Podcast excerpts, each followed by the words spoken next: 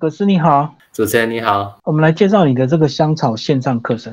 那先请你自我介绍一下吧。大家好，我是葛斯，我是农业相关科系的硕士毕业。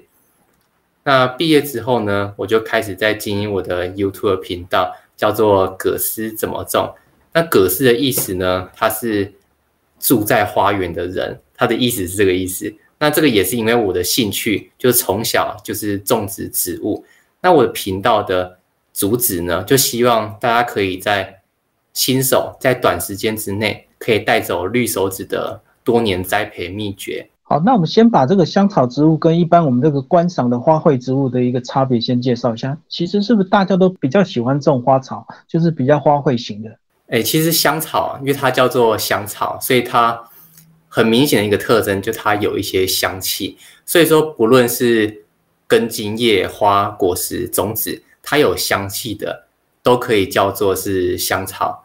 那一般我们的观叶植物啊，就我们在家里可以种那种室内植物，它通常是不能吃的。那它主要是看叶子，而且它有个特性，就是它很耐阴，所以适合在家里。但香草呢，它需要的光线就会比较强，所以它不能就是种在家里。它比较适合种在户外或者是阳台，所以我们可以简单讲，就是香草它都一般都是可以食用的嘛，不管是这个饮用或食用。呃，不一定，有很多是不能吃的，但它们都有个特征，就是都有香气。那不一定是可以吃的，但大部分是可以吃的。像说薰衣草有很多种品种，那像我们常见的像什么呃雨夜薰衣草，那这个也是不能吃的。反正有各种各样的薰衣草，像西班牙薰衣草，它也是不能吃。那唯一可以吃的薰衣草是甜薰衣草，所以它的品种其实也很多，对。但是有些就是可以吃，但有些其实是不能吃的这样子。这个香草植物的种植的难度在一个什么样的一个范围？就是香草植物呢，其实它在台湾算是很难种的。那它那种难种啊，应该这么形容：大家有看过马尔济斯跟哈士奇，对吧？好，马尔济斯跟哈士奇，它们身上的毛很多，那它们就是来自于温带的犬种。就它们是来自温带的狗，那所以它们身上的毛啊，是为了让它们能够度过比较冷的天气。那我们刚才讲到，像说什么薰衣草，或者是迷迭香，或者是鼠尾草，它们身上都有一些构造，能够让它们在它们原本的原产地，就是温带的地中海地区，能够度过比较寒冷的天气。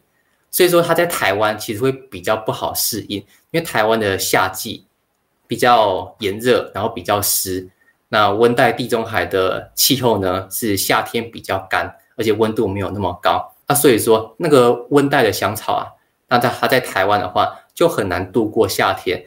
那这个也就是一般的新手，他如果要种香草植物，那他一开始又不小心选到这类的植物的话，那他就会很容易就会就会失败，然后就会很有挫折感。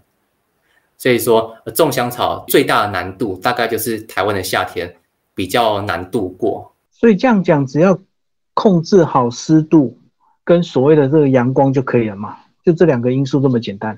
其实也没有那么的简单，因为好，我们就以刚刚那个阳光来举例来说的话，香草它需要光，但是夏天的光它太强，那它又会提高那个植物的温度。那所以说，对植物来说，它需要光，但它又不可以太热，那这个就会有点很两难，就会不太好去控制。而且，就像刚才讲到的，那个香草，它没办法完全就种在室内里面。那意思就是说，它在外面总会日晒雨淋。那外面有雨，我们也不可能就真的上班到一半回来挡雨，它还是要淋雨。所以，它那些呃温度条件啊，还有那个下雨啊，那些是我们没办法控制的。那我们就只好在其他部分做其他的操作，那可以让那个香草植物比较好度过台湾的夏天。所以这样讲也是可以挑对一些品种，让你比较容易成功吗？对，就是这个确实是很好的一个开始。就是对于新手来说的话，不要一开始就挑战那种非常难种的东西，可以先从像一些台湾比较常见的，像说九层塔、紫苏。香茅、薄荷，那这些都是呃比较能够适应台湾比较热的天气的香草植物。那其实这个逻辑也是很好想啦，像我们平常菜市场或者是餐桌上面很常看到那些东西，那代表它也是台湾比较好种的一些植物。我刚刚就讲到了很多啊，像九层塔、紫苏、香茅、薄荷，然后它们个别其实都有一些可以注意的地方，那可以就是让你可以种的比较好。然后在我的频道里面，我都有这几种植物该如何种的影片，对，它会持续的，就是记录它们可能几个月的生长。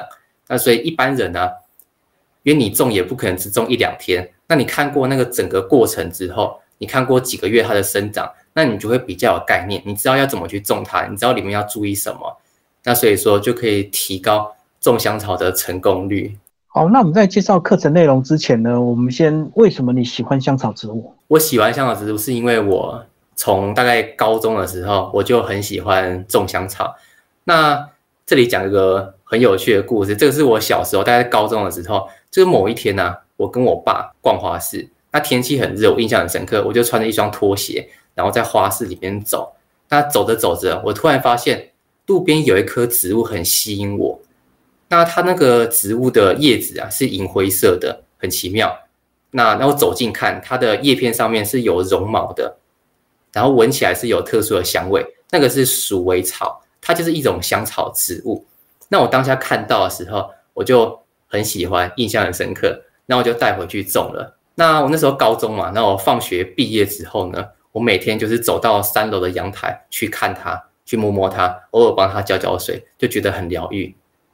但是某一天，就感觉它好像怪怪的，然后我就在它的叶片上面发现，它有长出很多细小的网状物、丝状物。它仔细看，上面有那种红红小小的虫，那那个叫做红蜘蛛，它是一种香草植物会看到的害虫。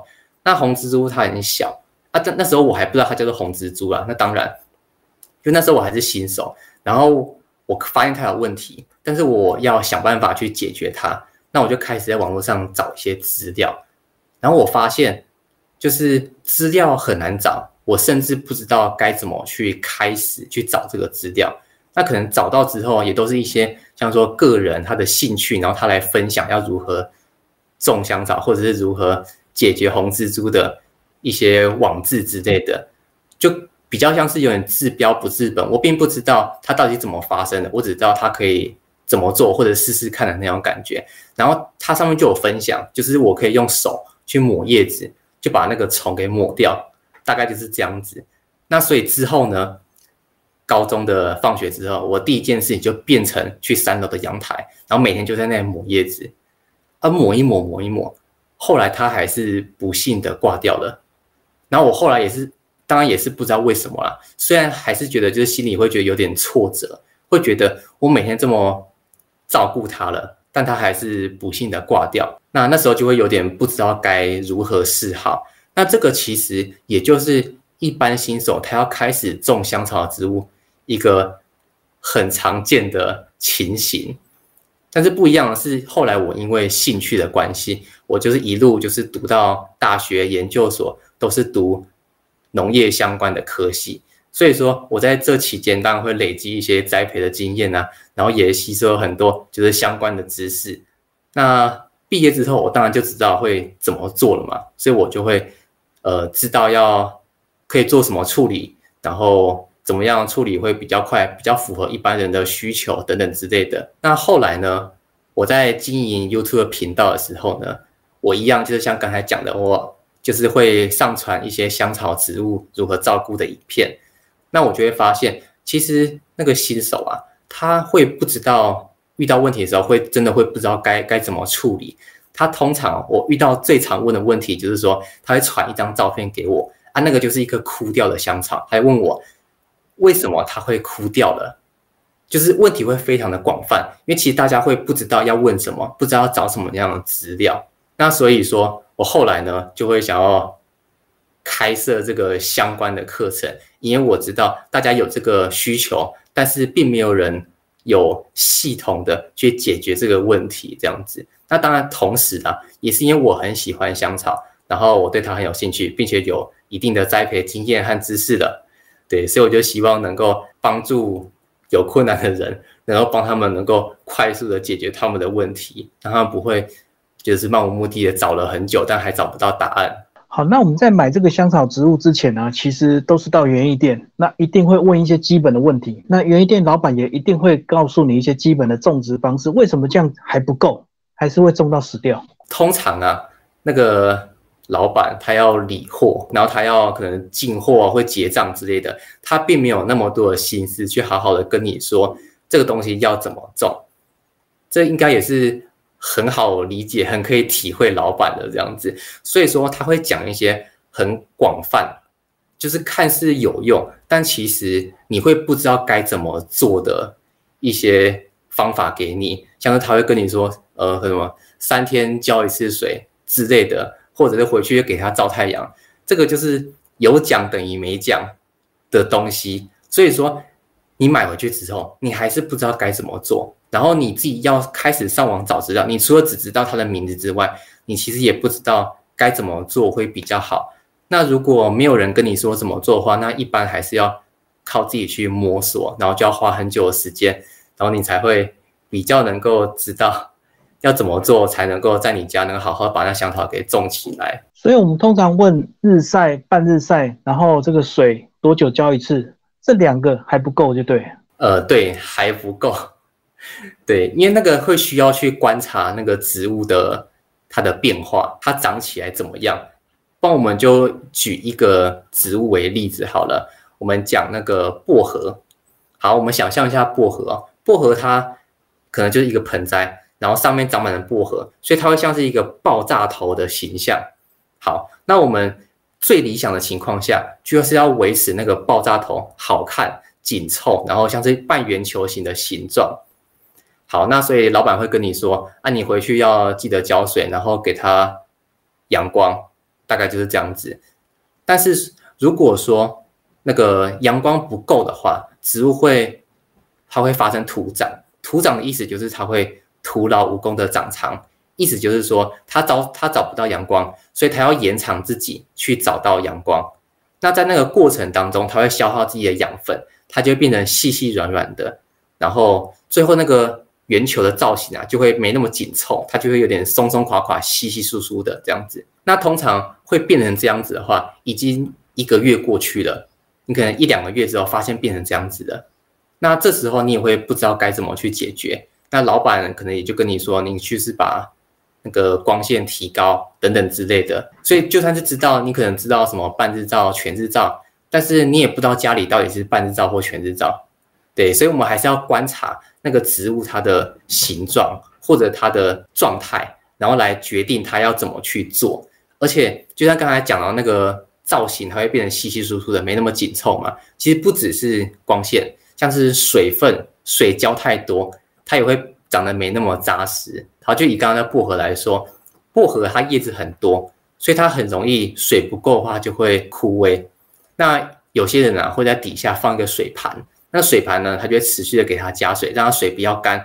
那薄荷它就想象中它就不会挂掉，对不对？但是啊，就像刚才讲的，如果说你一直给它浇水的话，那它吸水之后它就会长得很快，所以它就没办法维持那个紧凑的造型，它就一样是有点像是土长，变得细细软软的样子。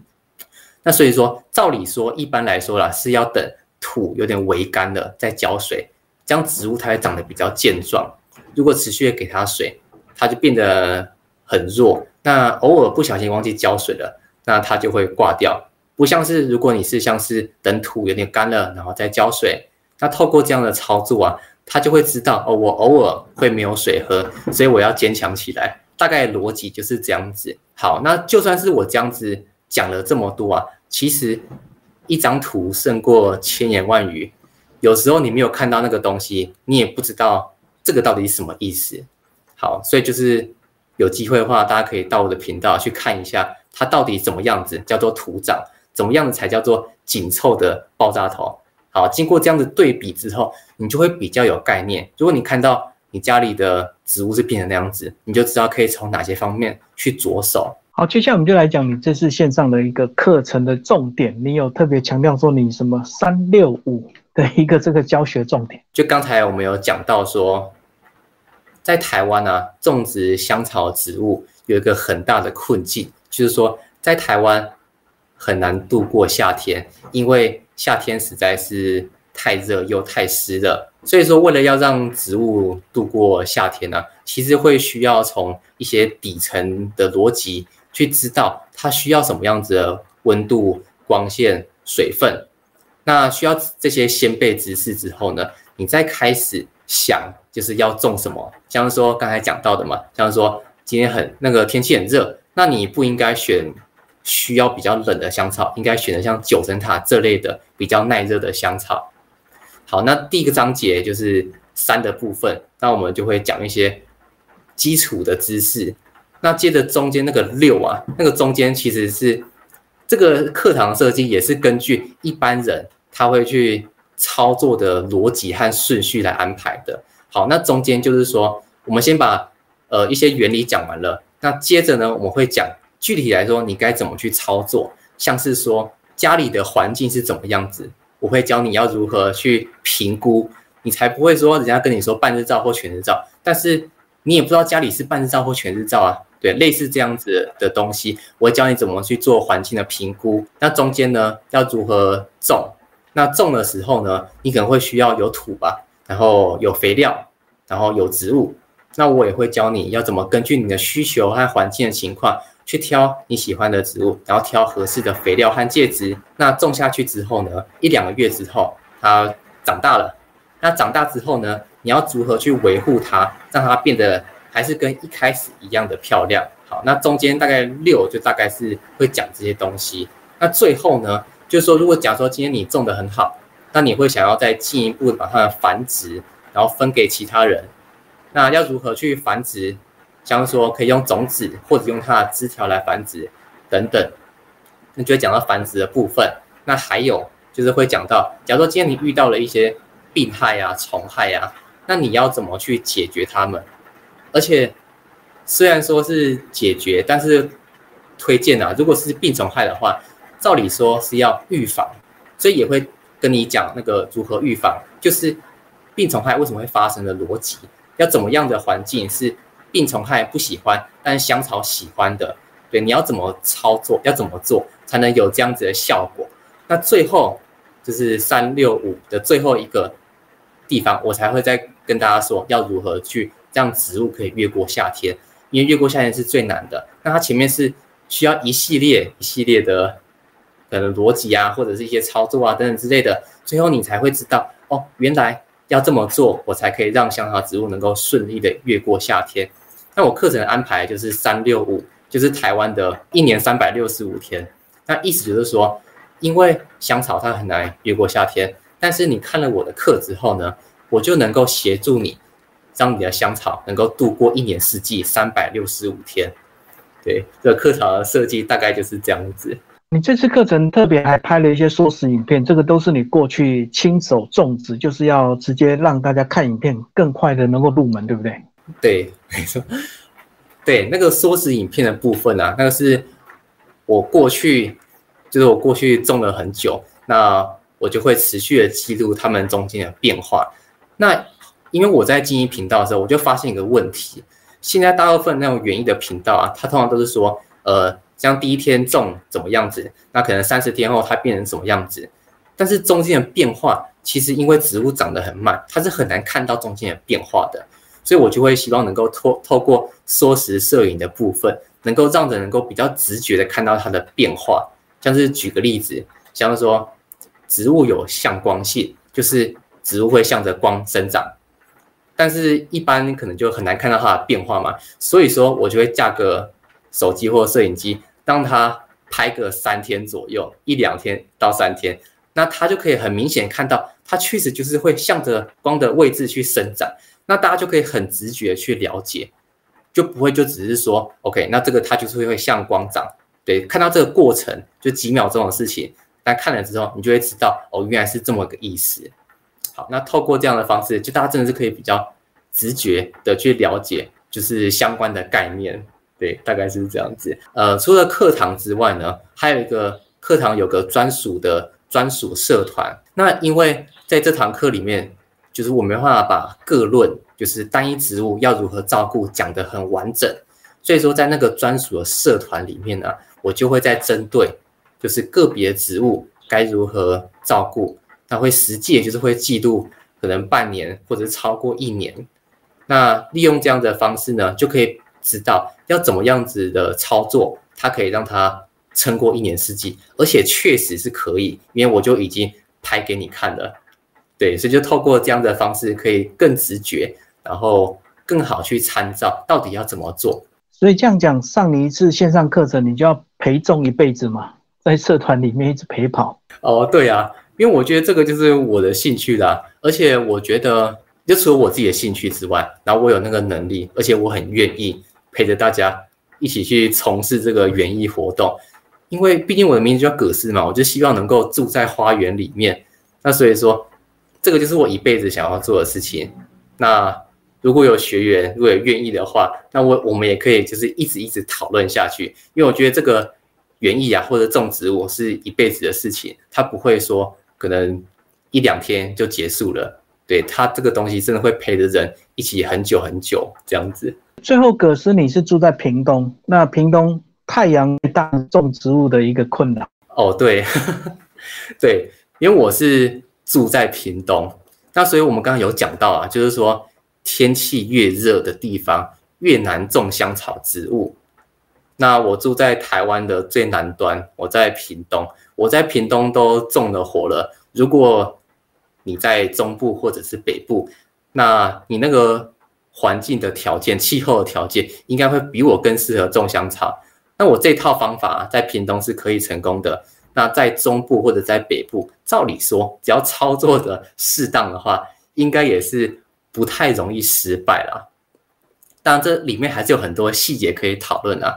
但是重点就是说，反正我已经在屏东已经做给你看了。那所以说，你有任何的问题，就可以直接来问。那我就会利用我这边的经验，然后跟你分享，要具体要怎么做，才能够提高你的成活率。好，谢谢葛师为我们介绍你的香草线上课程，谢谢。好，谢谢你，谢谢主持人，谢谢各位观众。